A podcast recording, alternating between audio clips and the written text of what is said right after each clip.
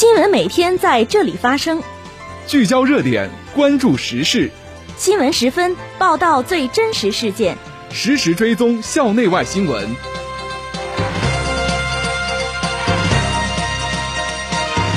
听众朋友，下午好，欢迎收听今天的新闻十分。今天是二零二二年五月十九号，星期四，农历四月十九。今天夜间到明天白天，聊城地区天气多云，气温十六度到二十九度。首先，让我们关注历史上的今天。二零零零年五月十九号，联合国不扩散核武器条约审议大会结束。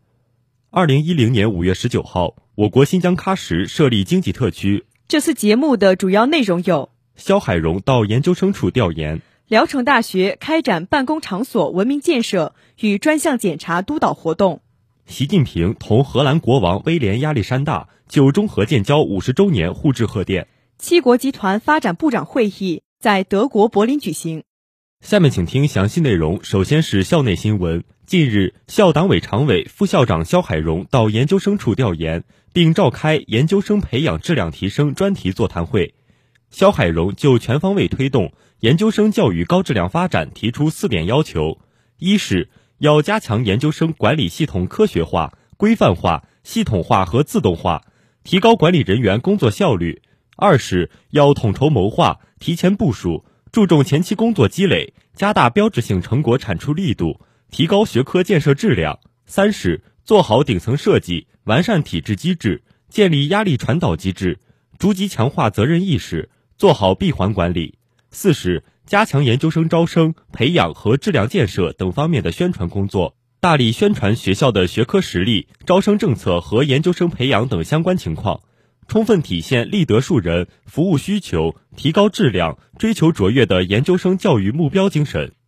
近日，学校工会牵头组织成立了办公场所文明建设专项检查督导组，制定了办公场所文明建设评分标准，分两组对全校三十七个部门、学院进行了全面抽检，共抽检办公场所、实验室一百三十八处。检查结果显示，文学院。地理与环境学院、商学院、资产管理处等大部分单位高度重视办公场所文明建设，通过自查建设，较好的达到了整齐有序、干净卫生、装饰简洁、文化氛围、安全节约、举止得体、热情服务等标准要求。检查中还发现，有些教室和办公场所存在办公设施过于老旧、文化建设不够完善、整改提升力度不大等现象。各单位接下来要针对自身存在的问题，按照检查标准继续做好办公场所文明建设工作。专门工作组将继续进行不定期的抽检活动。下面是学院快讯。近日，为帮助广大学生预防与减轻新冠肺炎疫情形势下的心理困顿，启发学生珍爱生命、尊重生命，进一步提高学生的安全知识素养和心理素质水平。传媒技术学院组织观看了“生命与安全教育”主题讲座。此次活动的成功举办，有利于激发同学们对生命的重视，增加同学们对生命安全知识的了解，培养同学们形成勇敢、自信、坚强的性格。近日，文学院本科生第一党支部召开预备党员纳新大会，讨论决定接收预备党员相关事宜。此次本科生第一党支部预备党员纳新大会的召开，一方面，为学院学生党员队伍补充新生力量，有力推动学院学生党员发展工作稳步开展；另一方面，为发展对象、入党积极分子树立优秀榜样，为提高文学院本科生党支部的凝聚力和战斗力作出贡献。近日，数学科学学院彭贝心理辅导员举办了“彭贝辅导暖你我”彭贝心理辅导员宿舍走访活动。此次心理辅导的成功开展。一方面有利于完善心理健康教育队伍的建设，为心理健康教育与咨询工作的贯彻实施奠定坚实基础；另一方面有利于深入了解同学们的心理状况，有效预防和干预心理危机事件的发生，提高大学生的心理健康水平。接下来是国内国际新闻。五月十八号，国家主席习近平同荷兰国王威廉亚历山大互致贺电。庆祝两国建立大使级外交关系五十周年，习近平指出，中荷建交以来，在双方共同努力下，两国关系不断发展，各领域合作成果丰硕。二零一四年，我同威廉亚历山大国王一道，将中荷关系提升为开放务实的全面合作伙伴关系。荷兰在中欧合作中的门户作用更加凸显。新冠肺炎疫情发生后，中荷相互支持，彰显了两国人民的深厚友谊。我国高度重视中荷关系发展，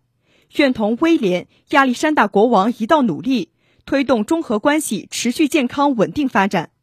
威廉亚历山大表示，五十年来，两国关系蓬勃发展，经贸、人文等领域交流活跃，相信在双方共同努力下，和中卓越而富有成果的关系将进一步巩固和发展。五月十八号，新疆喀什地区文化广播电视和旅游局表示。由该局具体组织实施的新疆昆仑乔格里古道科考已于近日完成，产生了多项对新疆文旅发展极具重要意义的新发现。此次科考是一项由多位学科专家参与的综合性实证考察。科考队领队、中国社会科学院考古所研究员邬新华在接受采访时说：“此次科考产生了多项文旅新发现，其一是。”开辟了从热斯喀木村岔河口抵达乔格里峰大本营的高海拔山区徒步路线，沿途新发现三处古代遗址，进一步实证了乔格里古道的人文价值。喀什地区文化广播电视和旅游局相关负责人称，科考获取的大量资料对于研究喀什地区水利、促进新疆文旅融合发展有着重要的参考价值，同时也丰富了昆仑文化内涵。五月十八号。国务委员兼外长王毅同日本外相林方正举行视频会晤。王毅说：“今年是中日邦交正常化五十周年，是两国关系发展史上的重要里程碑。两国领导人去年就推动构建契合新时代要求的中日关系达成重要共识，双方应以此为指引，以邦交正常化五十周年为契机，夯实两国政治基础，维护好、巩固好。”发展好两国前辈和两国人民共同努力造就的来之不易的友好局面，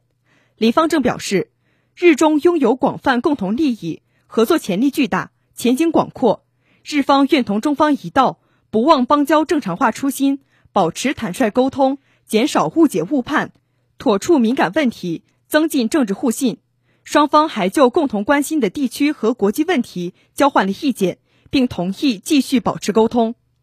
五月十八号，七国集团发展部长在德国柏林举行会议，重点讨论乌克兰重建和全球粮食危机等问题。作为七国集团轮值主席国，德国是本次会议的东道国。德国联邦经济合作与发展部长舒尔策在会议正式开始前表示，尽管冲突尚未结束，但乌克兰的重建工作已经开启，许多城市的公寓需要重建，数百万流离失所的乌克兰民众需要帮助。协调这些重建项目并寻找合作伙伴是发展部长会议的任务。会议还将重点讨论全球饥饿问题。自俄乌冲突开始以来，乌克兰和俄罗斯的粮食出口大量减少，食品变得稀缺和昂贵。食品价格的上涨对于较贫困的国家打击很大。七国集团正试图找到解决方案，为这些国家提供财政援助，并减少他们对进口粮食的依赖。五月十八号，为振兴饱受疫情重创的旅游业。柬埔寨政府启动新一轮融资行动，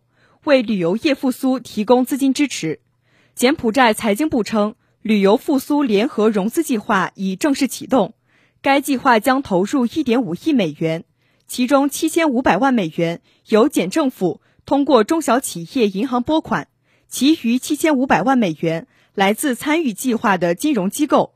柬埔寨国家旅游发展委员会主席翁本莫尼洛表示。新冠肺炎疫情重创柬旅游业，导致大量公司倒闭或暂停营业，大量工人失业。该计划将为旅游业企业提供贷款融资，年利率为百分之六点五，最高贷款额度四十万美元，贷款期限最长七年。翁本莫尼洛强调，这个融资项目仅专注于旅游业，以进一步增强旅游业的潜力，符合政府发展旅游业的愿景。听众朋友，今天的新闻时分就为大家播送到这里。编辑景佳文，播音田华敏、翟子健。感谢您的收听，下次节目再会。